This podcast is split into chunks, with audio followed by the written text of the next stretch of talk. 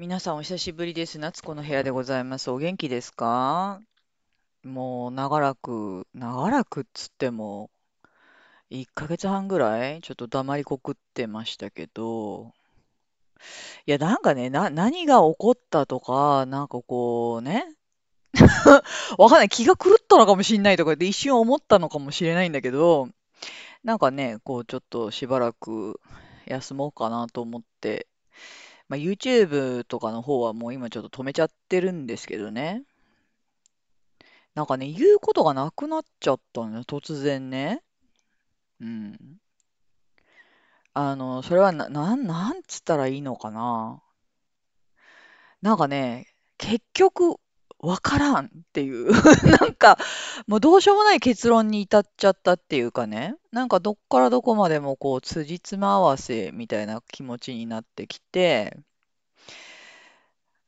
ほんだ、どう言っていいかわかんないわ。まあ、とにかくなんかその言葉が出なくなったんですよね。そ、そ、それまで結構意気揚々と言いたいことを言うみたいなことをやってたんだけど、まあでもなんかその YouTube 活動とかもね、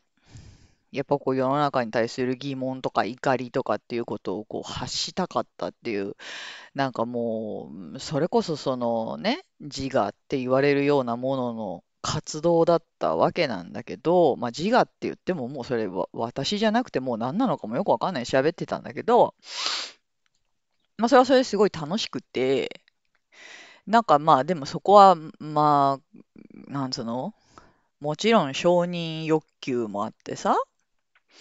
あの、みんなに認められたいとか、自分の価値を高めたいとか、死ぬ前に何かを成し遂げたいみたいな気持ちで、まあ、始めたんだと思うのよ。当時はね。で、まあ、あわよくばそれがお金になったらすげえラッキーとかって、もうそうそういうこともすごい思ってたと思うんだけど、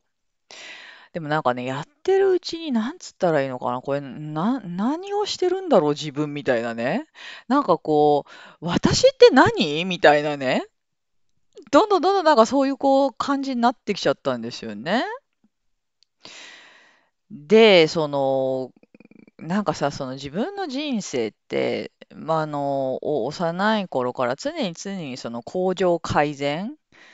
そう、自由になること、私らしくなることみたいな、なんかこう目標に向かってこう、ガーッと走ってて、常にその現状というところに甘んじてはならぬ、頑張らねばならぬ、この苦悩を自分で打破しなければならぬっていう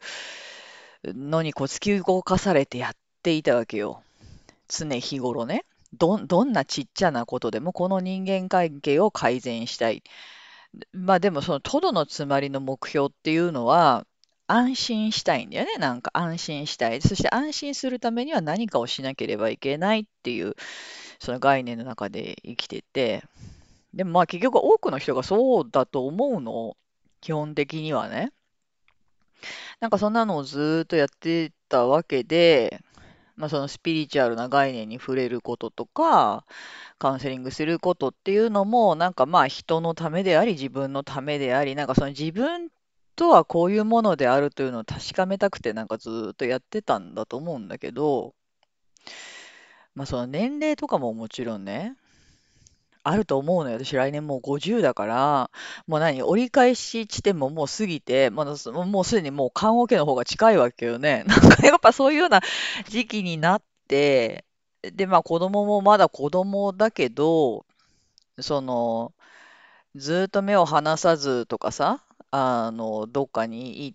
行くのに自分が連れてってやんなきゃみたいなところが全部まあ解き放たれちゃったけどね、もうある程度大きくなって彼らは彼らの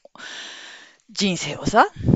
あの、生きる状態になってったから、んで、そのまあ会社員生活っていうのもやってたわけなんだけど、でもなんかまあここでなんかすごくその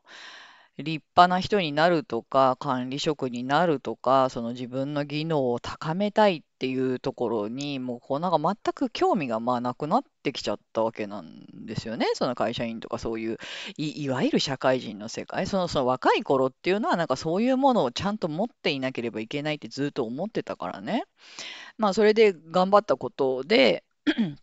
まあ得た知識とかさスキルとかさ、そういうので長い間食わしてもらったから、まあそれはそれで本当に感謝なんだけど、なんかもう本当にこれいいや、もういいやっていう感じで、まあやめてしまったわけですよね。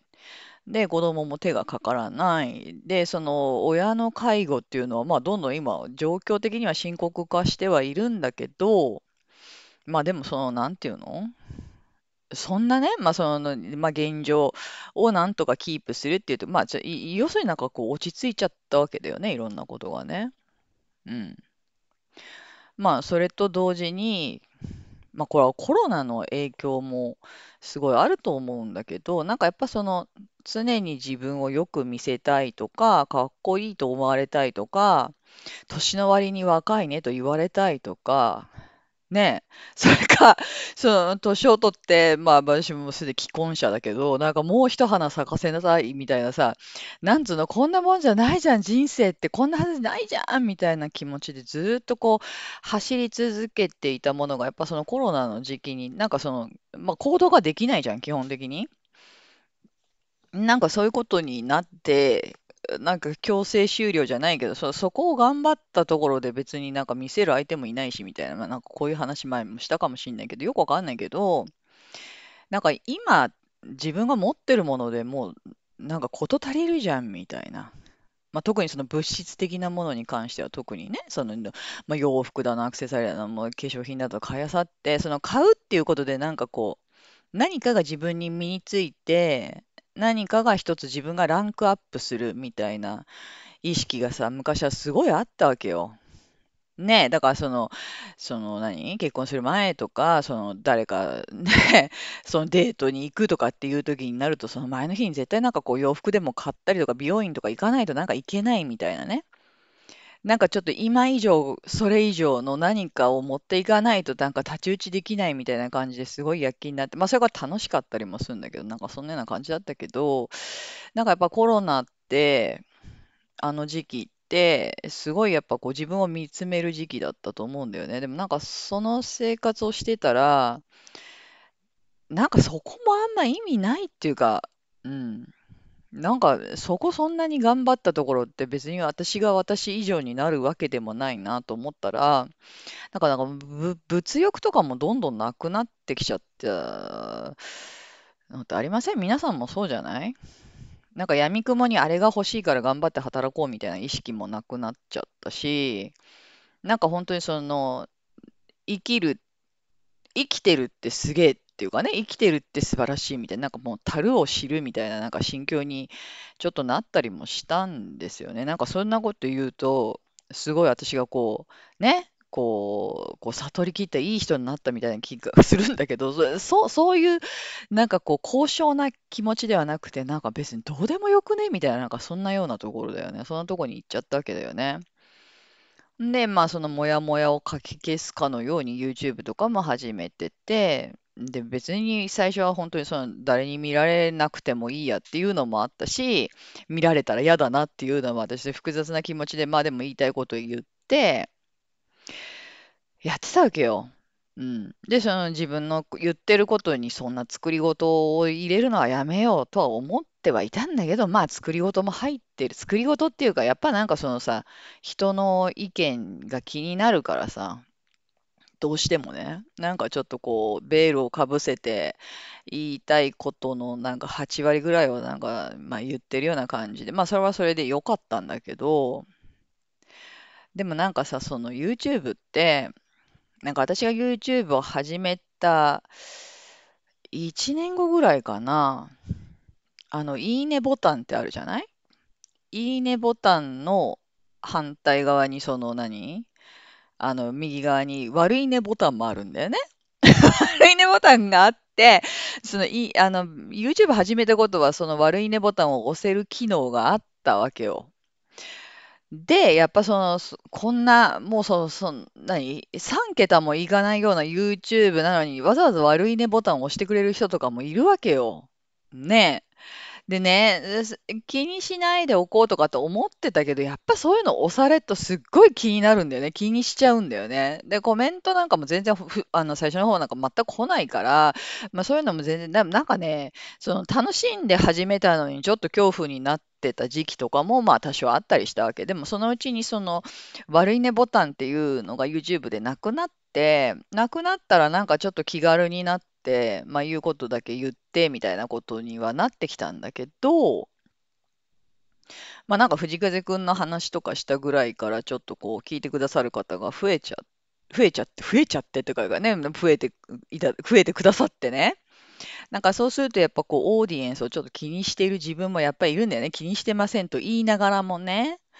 で、やっぱりその視聴者数とか、その視聴時間とかっていうのはやっぱこう、何？減少っていうかその数字となって現れてくるじゃん、どうしても。でね、やっぱあのね、こう数字とかっていうのが出てくると、やっぱね、気になるんだよね。気になるっていうことは、やっぱそのどっかさっきもね、冒頭でも言ったけど、まあその承認欲求と絡んでやってるから、やっぱどんどんどんどんなんかこう、もっともっとっていう意識がすごい出てきちゃったりするわけよ。やってるうちに。そう。だからね、あの、まあそれはそれでやっぱこう気になることだったりもするし、なんかこうみんなが好きそうなトピックについて喋んないと数字落ちるよなみたいな、やっぱそういう気持ちにもやっぱなってくんだよね。だからなんか、なんていうの、まあ純粋に楽しめなくはなってくるんだよ。あれやってるとね。うん。あの、そうじゃない人もいるじゃない？そうじゃない人、うんでもさ、なんかすごい有名なその YouTuber の人とかでも、なんか私今見てると、そう、もう私というね、こう人格という実体のないそのベールから見てるからそう思うのかもしれないけど、やっぱりそのなんかこう人気がある人ほど、あそしてなんかこのなんつうのかな、こう見返りのない気持ちで最初みんな始めるんだよ。楽しそうやってみたいっていうさ、な、なんともなくただ起こってくるその、なんつうの？まあ感情なり意識なりで始めるんだけど、やっぱどんどんどんどん追い込まれていくんだよね、なんかあれってね。そう。だ、私なんかそんな満単位なんかさ、ほぼほぼ行ったことない人間のそれですら、やっぱりそういうふうにこう追い込まれたかなんか、なんつうのかな。セルフブランディングみたいなことやりだすとね、もう絶対追い込まれると思うんだよね。なんかね。あの、それでもやってる人いるよ。あ、やってる人いるし、あの、こう、キラキラしてる人もいっぱいいると思うんだけど、でもなんかその人たちが何をどう思ってやってるかっていうのはこうもう誰にもわからないよね。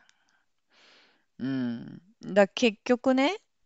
結局そのなんていうのかしら。ああ、本当に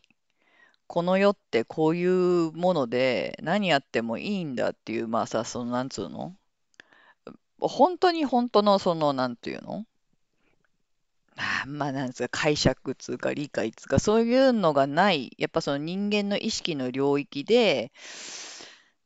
それは、あの、かっこスピリチュアルな領域も含むんだけどね、スピリチュアルっていうのも基本的には人間の考えたものだから、なんかそういうところでやってるとね、やっぱり行き詰まると思うね。どっかで止まっちゃうと思うのよね。止まんない人もいるんだけど、止まんない人っていうのは、なんかもう突き抜けてるのかもしんないよね。何かをこう体験として理解しているっていうのは何言ってかわかんないっしょ。ね、私も何言ってるかわかんないけど、なんか喋ってんだよね、今これね。だからもう本当に、あの、特に得るもののない話だと思って、ただ公共の電波で垂れ流してると思っていただければいいと思うんだけど、なんか、なんかそんな風な感じをなんか、よ、よくわかんないけど、なんかこう苦しくなってくるっていうのがあると思うんだけどね。うん。まあなんかそんな心境に陥っちゃって、で、やっぱこのずっと、まあその見えない領域っていうものを私も探ってたわけじゃない？で、こうなりにはどうしたらいいか、この不幸、不幸にならないためにはどうしたらいいかみたいなさ。でもなんかそれも、勝手に自分で問題を作り上げて、それをこう解決しに行って、解決したけど、また次の問題を自分で作り上げて解決しているような、なんかこう、感じに思うようになってきちゃったんだよね、なんかね。うん、なんか人間の意識ってどこまでもどこまでもこれをやってるだけじゃないかっていうかさ。だそのスピ系でもいろんなプロパガンダがあるじゃん。例えば、冬至までに何をするとあなたはこうなるとか、夏至までに何とかするとどうなるとか、ね、2000何年にはきっとこれが起こるので、そのための準備はみたいなのいっぱいあるじゃない？まあ、それってみんな幸せになりたいから、そうだそうだっていうふうにしてこう信じたりするわけなんだけど、でもそれってやっぱ裏を返せば、今不安ってことなんだよね。うん、今不安だから、あの、何かに備えて、まあみんなとは違う位置抜けしようみたいなさ。で、やっぱそういうこのスピリチュアル、まあ、YouTube とかね、そういうメディアがあって、そのしゃ、喋る人の、そう、まあ、そ、その喋る人、まあ自分も含むのでね、自分もそういうのにまあ加担してたと思うんだけど、なんか救いのようでいて、救いじゃないっていうかね、その苦しみの根源も与えているような気もしちゃってっていうか、なんかよくわかんないけど、自分の中ですごいこう、あみたいなのがすごい増えてきたんだよね。何言ってんだろうね、私ね。まあなんかその、あの、大丈夫ですよ。でもね、だ、だからといって、なんか、日々ね、その、何かを信じて何かを極めとかで一日瞑想してるとかそういうわけじゃ私全然ないでしょ。普通に あの何 ?PTA のなんか変な仕事とか言って東方瞑想してたりとか、あの、まあそんな日常をね、ちょっとバイトしたりとかいろいろしてるわけなんだけど、なんかね、よくわかんないけど、自分の何かがそう、だからその、この夏子の部屋のポッドキャストの方の最後の回にも言ってきて、そう、アイデンティティクライシスだよね、本当にね。自分というものがもう一回ぶっ壊れてんねん。なんか自分、今まで思ってた自分っていう、なんかその自分という自我というか、なんかそういうものが、なんか一度崩壊したっていうか、まあ、あの、スピリチュアルなこと考えてるときに何度も崩壊はしてるんですよ。何度も崩壊はしてるけど、なんかついにこの時点でここまで崩壊するかっていうか、もう私って何だろうみたいな、世界って何だろうって、宇宙って本当にあるのかよとかね、なんかもうなんかす、んな、何？パカーンだよね。パカーンみたいなのが起こったと。で、こんな、そのね、悟りであるとかね、なんかこういうことを考える人ってさ、まあ私もそうなわけだけど、まあ、ある意味、その、なんつうの、こう、真実の探求、求道者であるとともに暇なんだよね、割とね。だからね、結局、明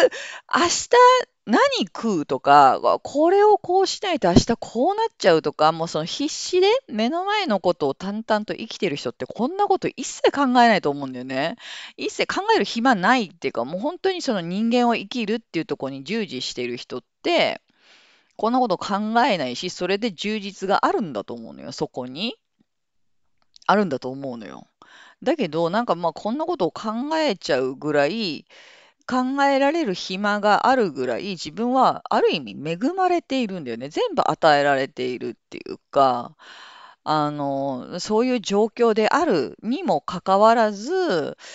なんでこんなになるんだろう、なんでこんな私なんだろうって、その自分は不足している、不足しているっていう、その、なんていうの？結局その藤風が言うみたいに、その受け入れてそのままでが全然できていないんだっていうような気づきもあったりとかね。で、なんかそういうとこもまたこう深掘りしてっちゃうと、なんかそのね、例えばバナナ食ってバナナの味がするってすごくねみたいなことなんかこう気づいてきちゃったりするわけよね。気づくっていうかなんか当たり前のことがすごい感動っていうか、なんかでも私今生きてるんだよね。生きてる、死んでないんだよね、とりあえずね、みたいな。なんかそういうことへの感謝がふわっと湧いてきたり、なんかその親とか、ね、自分の身の回りにいる人のことに対して、こう、つれづれ文句を言ったり、なんであの人はこうなんだろう、ああ、こうでさえしてくれれば私がこうなれるのに、私って不幸だとかっていろいろ思ってたりもしたけど、なんかそんなことを思える、そういう感情を味わえるものがね、目の前に現れてくれるっていうことがすげえありがたいみたいなさ。もうな、もう、説明的にな、いろんなこと、いろんなことをこう、なんかこう、まあ、感じ出すというか気づき出すというかね。うん。で、まあその、まあ結局ね、まあその、やっぱり今、その人間、人間何も知らんねん、この世界がどうやってできてるかなんて。それは宇宙だとか、なんとか星人だとかさ、その情報空間を書き換えたりとかね、引き寄せとか、あ、あるよ、もちろん。それはあるんだけれども、でもやっぱ結局その先、その先ってもう永遠にわからないわけじゃん。じゃあなんでっていうのがずっと続いていくわけじゃない？でもその先ってもう本当に、あの、アインシュタインですらわかんない。あの、あのおっさん最後さ、あの、結局この世は幻想だけど、てへぺろみたいな感じでお亡くなりになってるんですけど、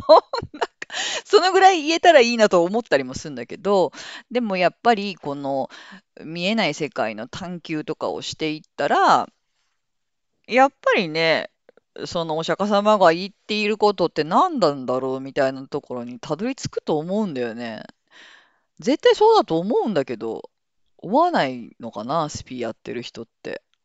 私だけなのかな？わかんない。わかんないけど、あのーなんだろう。まあそのスピリチュアルなね、あのメッセージとか、それはそれで全然そこで人を救うし、必要であるし、あると思えばあるものなんだけれども、でもなんか、やっぱりその、電車乗り換えてるような感じ？引き寄せ、あ、そうか、これがこうなんだ。でもこうじゃない場合もある。さあ、それは意識を変えればいいんだ。潜在意識なんだ。潜在意識がどうのこうの。でもそれって結局量子力学なんだ。で、量子力学ってでも結局とかってね、過去性なんだ。なんとか性なんだ。みたいな、どこまでもどこまでも行くじゃない？ね。で、どれを信じようとその人の好みだし、勝手だし、それでいいんですよ。何も悪くないんだよ。そのいいも悪いも本当にないんですよね。あの、なんだけど、でもやっぱなんかまあ、あ、ある意味今の究極のところって悟りみたいなところだと思っちゃうからさ、やっぱそこになんかどうしても目が向いちゃうんだよね、今のとこね。うん。で、で、まあそういうところも今結構つついてやってんだけど、もうやることないからさ、なんか別に、でね、なんかそのやることない、何にもしなくていいっていう状態に、人ってそんな慣れてなくない？その忙しいお、お母さんとかすごいそうでしょ？なんかもう何にもしなくていいよ。今日一日フリーでどうぞって言うと何していいかわかんないみたいなことになる、なることない？だけど、なんかもう本当に今、私って何にもしなくていいのよ。日常の中ですごい幸せなことだと思うよ。幸せなことなんだと思うけど、何にもしなくていいっていう状況にいる自分を責めてたりとか、なんかしなくちゃいけないとかって思うんだけど、でもなんか未来がどうなるかなんて、これ誰も知らなくない？やっぱり。ね、このけ、こういうことをしてるとこうなりますよとかっていろいろあると思うんだけど、でもそれってなんかまあそういう実例っていうかね、それ全部人間の考えだよね。だからそうと決まったわけじゃないわけよ。ねえ、ますますなんか、なやっぱ狂ってると思われてもしょうがないと思うんだけど、まあ今続けます。続けます。続けます。なんかね、なんかそんなのどんどんどんどんこう考えていっちゃうんだよね。なんかね。で、まあなんかそんなことをしながら、まあその、まあ悟系のこととかもいろいろ見てると、なんかな、やっぱり、あの何もないところから何かこういうものをね、人間とか社会とか世界とか物とか犬とかなんていうところがやっぱこう現れては消えているだけっていうところが、まあ、になると思っちゃうよね、どうしてもね。今の私はね。うん。なんかそれがこう時系列を追ってこう変化して、あの因果があるように見えるんだけれども、実は実はっていうか、その真相のところではそうではないのかもしれない。でもまあそう見えるし、そう感じる中で因果もあるし、なんてもあるんだけどもね。で、私、だからこれはその何？あの、悟りって頭で学んだらおしまいなんだって。頭で学ぶことではなくって、もう今ももう悟り切った状態にいるよ、皆さん。私も含め。だってさ、なんだけど、それが、あ、本当にそうだっていう、その腹落ちすることが、まあ、その悟ったっていうような経験、その経験っていうのも、もう本当はないんだけどねっていう、もうどうしようもない話が続くんだけど、この辺のところ、私全然だから、分かってないよ。分かってないし、分かろう分かろうとしているうちは分かんないらしいんだけど、まあでもなんかそんなようなことを、やっぱりなんかこう、探求しちゃうよね。なんか、まあ、だから、まあでも、ある意味そこまで来ちゃったっていうところもあるのかもしんない。いろいろ考えた、考えて経験した挙句っていうね。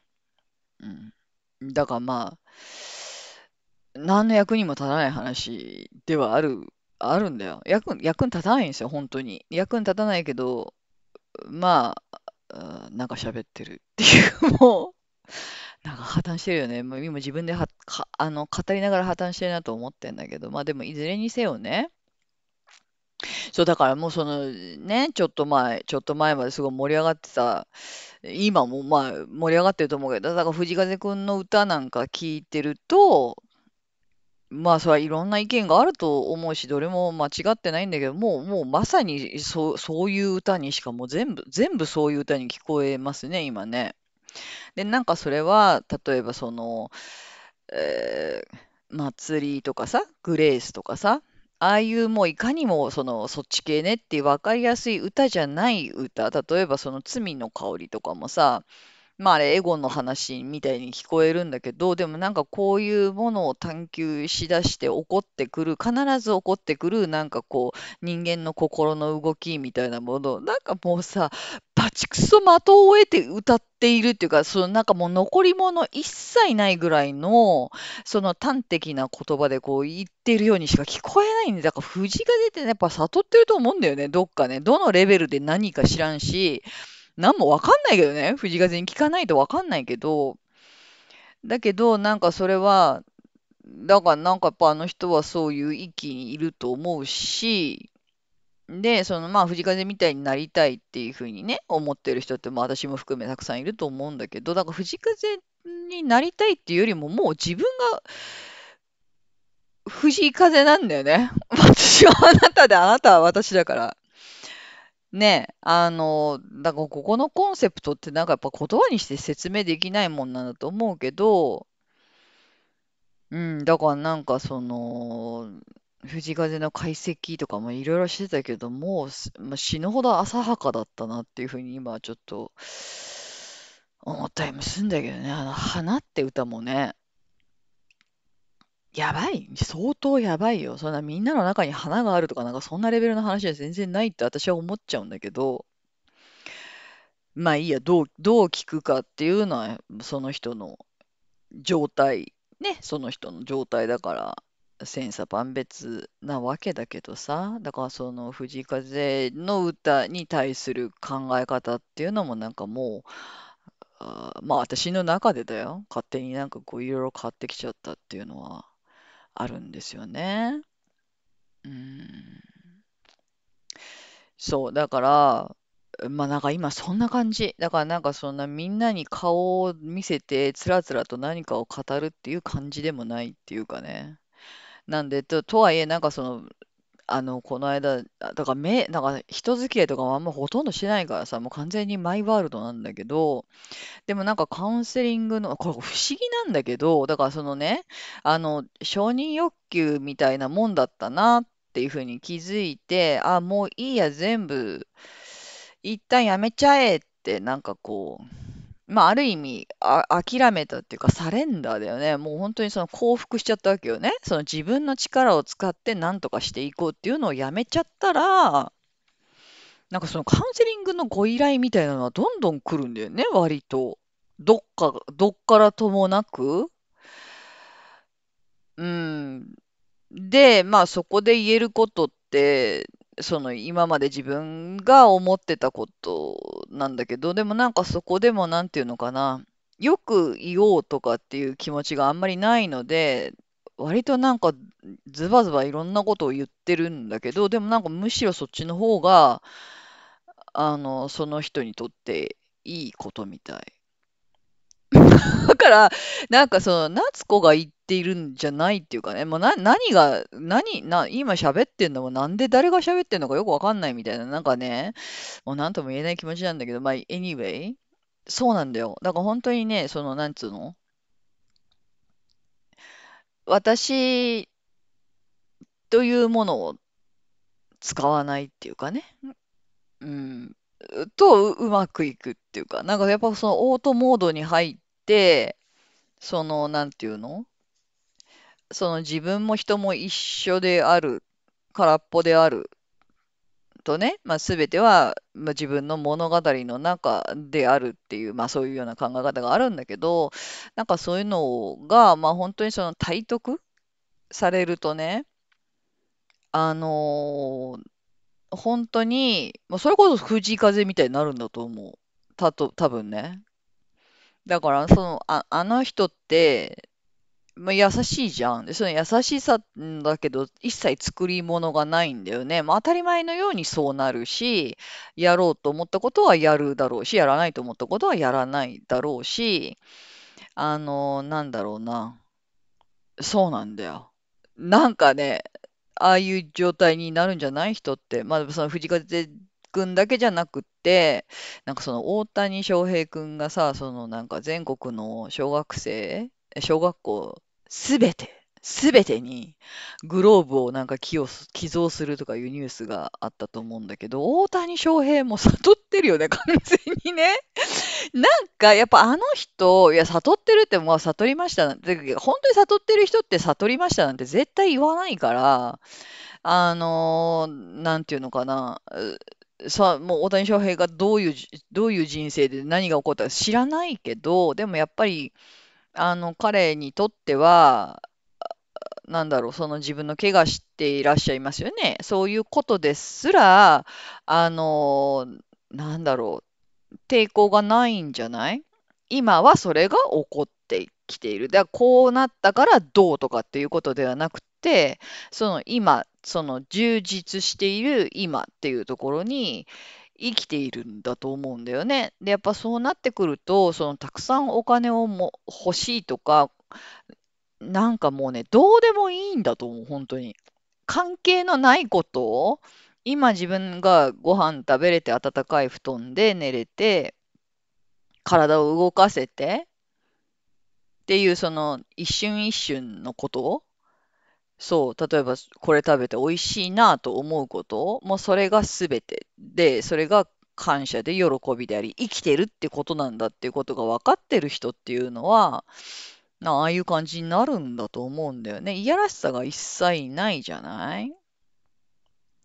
そう、でもやっぱりこう人間ってやっぱりその自分というものがあって、自分が世界と分離してるって錯覚してるから錯覚してるとどうしてもこうなんとか自分で作り上げようとするんだよね。でもそれをやってるとやっぱりきつく、きついっていうか必ず行き詰まる。必ず行き詰まりむっていう あのシステムで、まあ、行き詰まってもいいのよ。それはそれもあの行き詰まるっていう経験が起こっているわけだから全然問題があるわけではないんだけど、そしてそんなことに疑問を持つ必要も一切ないんだけど、だけどやっぱこの見えない世界みたいなところでもうすごいその内面を掘り下げて掘り下げてきた私とかっていうのは、やっぱりもうそのやり、やり続けていると、なんていうのかな、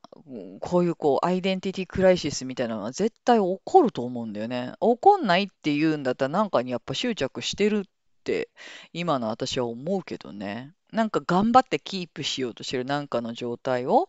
で、それでも全然構わないけど、でもなんか常にその寄りかかるものが欲しいっていう風にして生きてると、まあそれはもうなんつうの、エンドレスなんだよね。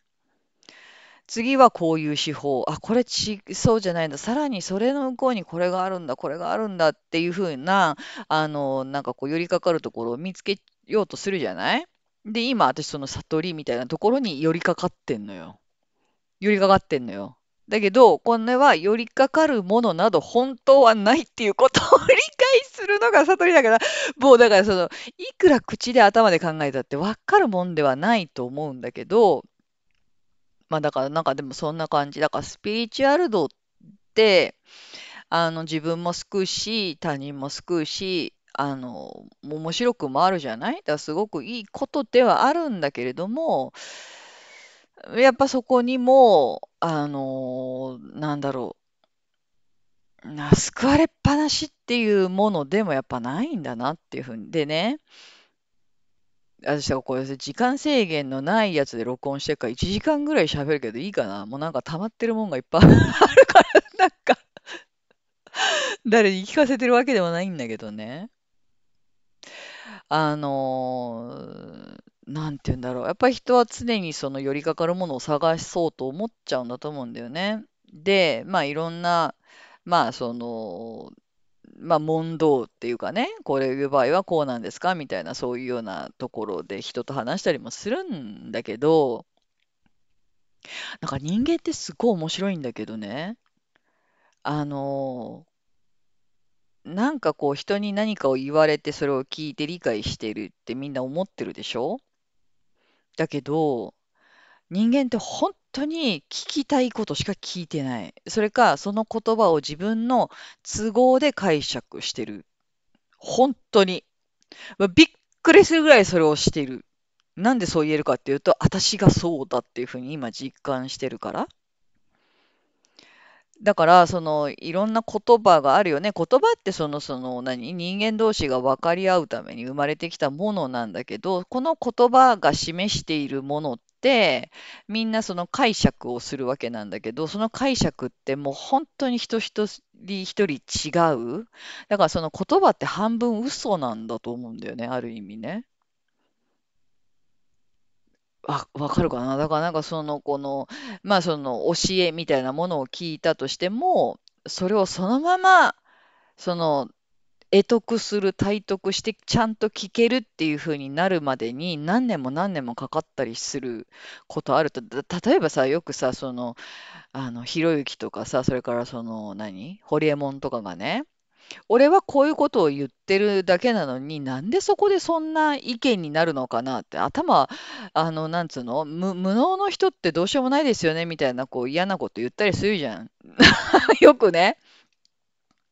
なんでその言葉尻だけでそんな発想が出るんですかっていうような、そのアンチコメントに対するアンチコメントみたいなのを言ったりするんだけど、でもまさにそうなんですよ。あの、なんていうの、言葉で自分が言いたいことを伝えていても、それを受け取る側っていうのは、その何かのワードを自分なりに解釈してる、解釈して、それを、それを聞いているだけだから、本当に本当にその言葉でどれだけ分かり合ってるのかなんて、なんか知る由もないんだと思う。え、そんなつもりで一切書いてませんけど、なぜそんな風にって思うこと皆さん仕事とかでもあると思うんだよね。で、それ、こないだ、なんかその、私と、あの、ある方とお会いしてたんですけど、なんかその人のお話で、なんかその自分はどっかの集まりに行った時に、誰かからちょっとね、こう芸能人絡みの面白い話を聞いて、あの、えーそんなことがあるんだ、えーそれでそれで？みたいな感じで、その話を聞き入って質問しながらね、聞き入ってたんだって。で、そして、その会話が終わった後、その自分の隣にいた友達が、え、なんでそ、あの話をそんな風に面白がって聞くの？って。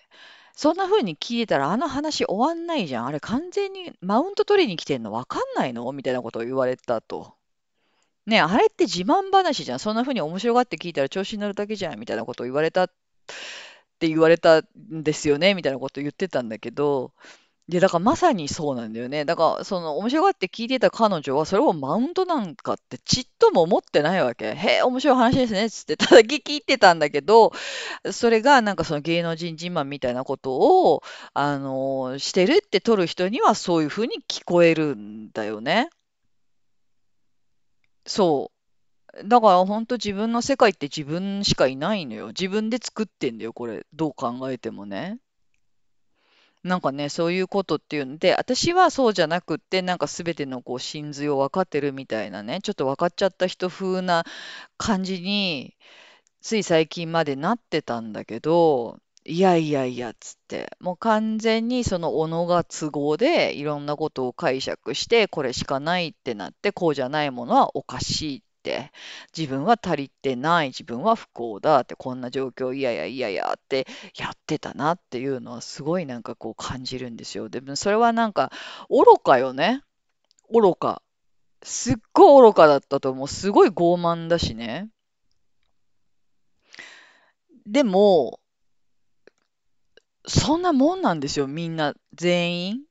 いくら自分の正当性をこうね、誇示しようと、いくら反省しようと、いくら自分、自分なんか意味がないとか、自分なんか生きる価値がない、死んでもいいって思うことも傲慢なんでしょ、実を言うと。なんで生きてるのにって、この、この生きるっていう素晴らしいことが起こっているのに、そんなその、なんつうの、自分を卑下するという傲慢さ、傲慢さっていうとなんか誤解が生みそう。とにかく、その、生きてるだけで丸儲けなんだよね、本当はね。だからその、明石家さんまさんがさ、その、イマルちゃんの名前のさ、その理由？生きてるだけで丸儲けでイマルって名前つけたっていうけども、あれもう本当大正解なんだと思うんですよ。なんかね、もう、わかるよ。私何言ってるかわかんないの。わかるよ。でもなんか本当にそういうことで、なんかもう、そ、そう、そういうのに今なんか飲まれてんだよね。だからなんかもう今普通の人とあんまり話し合わない状態になってるの、まあ聞いてる方いたらわかると思うんだけど。まあいいんじゃない？もうさ、それこそ私もある意味棺桶の方が近いから、もう行くとこまで行ってやれと思ってやってるわけなんですけどね。いや、だから本当に面白いなって。世の中って面白い。世の中っていうか、こう、世界って自分が生きてるってどういうことなんだろうっていう、なんかその、すっごい子供の頃に思ってたなんかに、こう、今戻ってきてる感じがちょっとする。うん。まあでもなんかそれが、その現実社会っていうものだけで生きている人とかね、スピリチュアルに傾倒してる人を否定してるわけじゃ全然ないんだよ。どう、どうあってもいいわけ？何もないから、本当は。何もないって言うと虚無に思うと思うし、なんかその、えつまらなく思ったりすると思うんだけど、でもそれが本当の自由なんだよ。何したっていいわけですよ、結局。本当に何したっていいし、あの、どうやっても、どう生きようと、何を始めようと、全部自分の中で起こってることだから、いいんだよね。だから本当にそれがフリーダムなんだよね、多分ね。で、でも私今言い切れないよ。それちゃんとその体感として理解はしてないからね。本当の意味で。そう、本当の意味でそうだと思えてないから、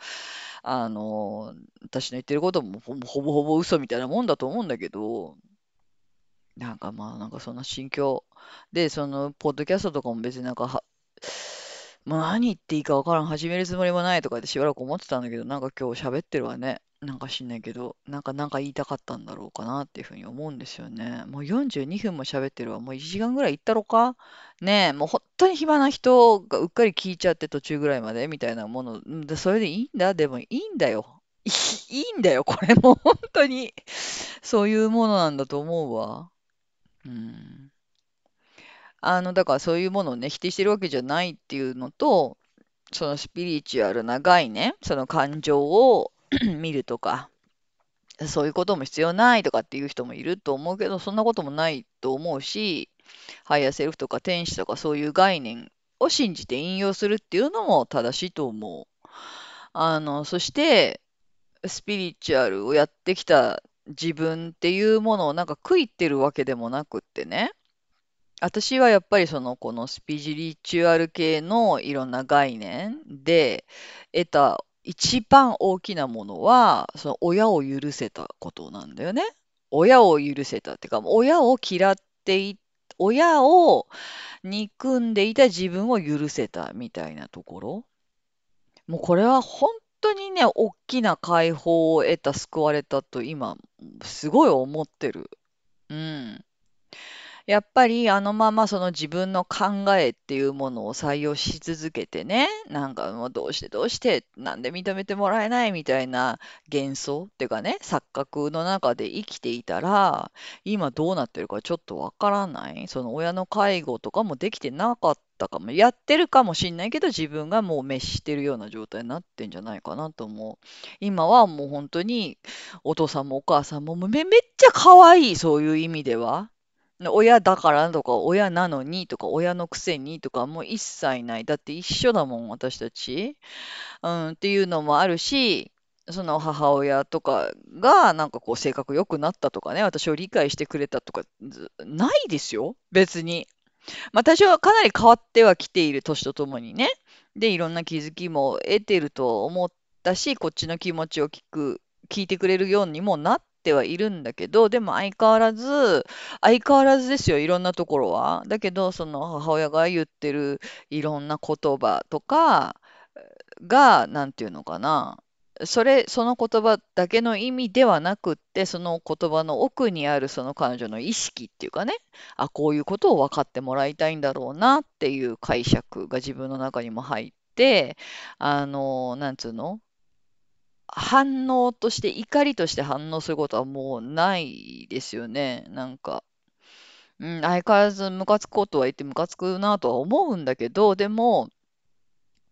なんか鈴の音を聞いているような感じっていうか そうかい、そうかいと。で、無理やりそうかい、そうかいと自分を押し、なんつうの？押し込んでたりとか、慰めたりとか、傷ついてないふりをしているとかっていうことじゃなくて、もう本当にそれでいいと思えるようになった。で、その親というものとね、これ藤ヶ瀬君も昔言ってたけど、親に認められるとか、親に許されているとか、親と和解が取れるって、本当にその生きていくうち、う中でね、あの、これほど解放されることってないと思うんですよ。人間の意識の中で。その、自分をこの世に送り出してくれた人間を心から愛す、尊重す、許すっていうことができると、本当に自分を愛す、許す、尊重するっていうことが、まあ、できるようにはなるなっていうふうに思うのでね。私もいろいろスピリチュアルフローシャみたいなことでもう行ったり来たりもういろんなもうマッチポンプ方式でいろんなことやったけどでもそれのおかげで今こうやってそのもう置いてねあの介護も進んでる親がいるけどあのなんだろうあ本当に大切にしてあげようっていうのが心から思えている。もうこれだけでも本当にギフトだというふうに思うし今目の前に現れているそのね、うちの犬であり、息子であり、娘であり、夫であり、もういろいろありました、それぞれに対してね、なんであんたはこうじゃないの、こうじゃないの、あ、私は不幸だみたいなことも思ったこともないし、それはそれで全然いいんだけど、それでも今ここでこうして生きている、触れる、話ができているってなんてミラクルなんだろう。本当にありがたいって、本当にありがたいっていうふうに、やっぱりちょっと思えるようになってきたよね。なあ、あでもな、何が終わってもいないし変わってもいないんだけど、今なんかちょっとそういう感じで、なんかね、そのメールでさ、そのこれ、Spotify のね、これやってんだけど、この、何、ポッドキャストの根源のとこね、はやってんだけど、なんかその Spotify って長らく更新してないと、さあ、あの、夏子さん、あの、オーディエンスが待ってますみたいな、その呼び水をけてくんだよね、メールでね。で、別にそれが本当かどうかは知らないよ。そのシステム上そうやってなんかこう、煽られてんだけど、なんかそれがポコポコポコポコ出てくるのから、なんやろうかなと思ってちょっとやってみました。この次いつ更新するかどうかわかんないし、まあ聞いてくれる人がゼロかもしんないし、1かもしれんし、わかんないけど、まあそれはもうそれでいいと思う。これが今の自分の真実なんだと思うっていう感じ。まあそうなんで、ね、何がどうなっていくかは知りませんけども、年末よ、奥様。早いよね。早いよね。だからほんと時間軸ってなんだろうと思う。なんかねえ、子供とか見てても思いませんね。これ本当に自分の腹が出てきたのかなって。なんかそうやって信じてるけど、それもなんか本当に単なる人間の概念だけじゃないかなって、なんかお思っちゃったりとかね。まあだからそんな感じ。うん。まあそういうことで、悶々する時間が与えられてるんだよね。与えられてこ、与えられてるってことはそれをやれってことだと、まあ思うから、で、本当に困ったら何でもすると思うよ。なんか今の気持ちだとね、こういう職業じゃなきゃいけないとか、こういう時給以上は譲らないとか、もう本当に私今何にもない。何でもいい。あの、そこで成果、何かが得られるんだったら何でもやればいいと思うし、なんかこういう自分になんなきゃとか、こういう自分であらねばならぬっていうのはまだ根強くあるけど、なんかそこをこういろいろこう諦めてきている。諦めてきているのはすごく虚無で虚しい反面、とっても自由でもある。で、それがもう as of now の私ですかね。はい。またなんか気分が乗ったら更新いたします。もうそのね、こう何の役にも立たん話を聞いてくださった方がもしいらっしゃいましたら本当にありがとうございます。そんなわけで、また。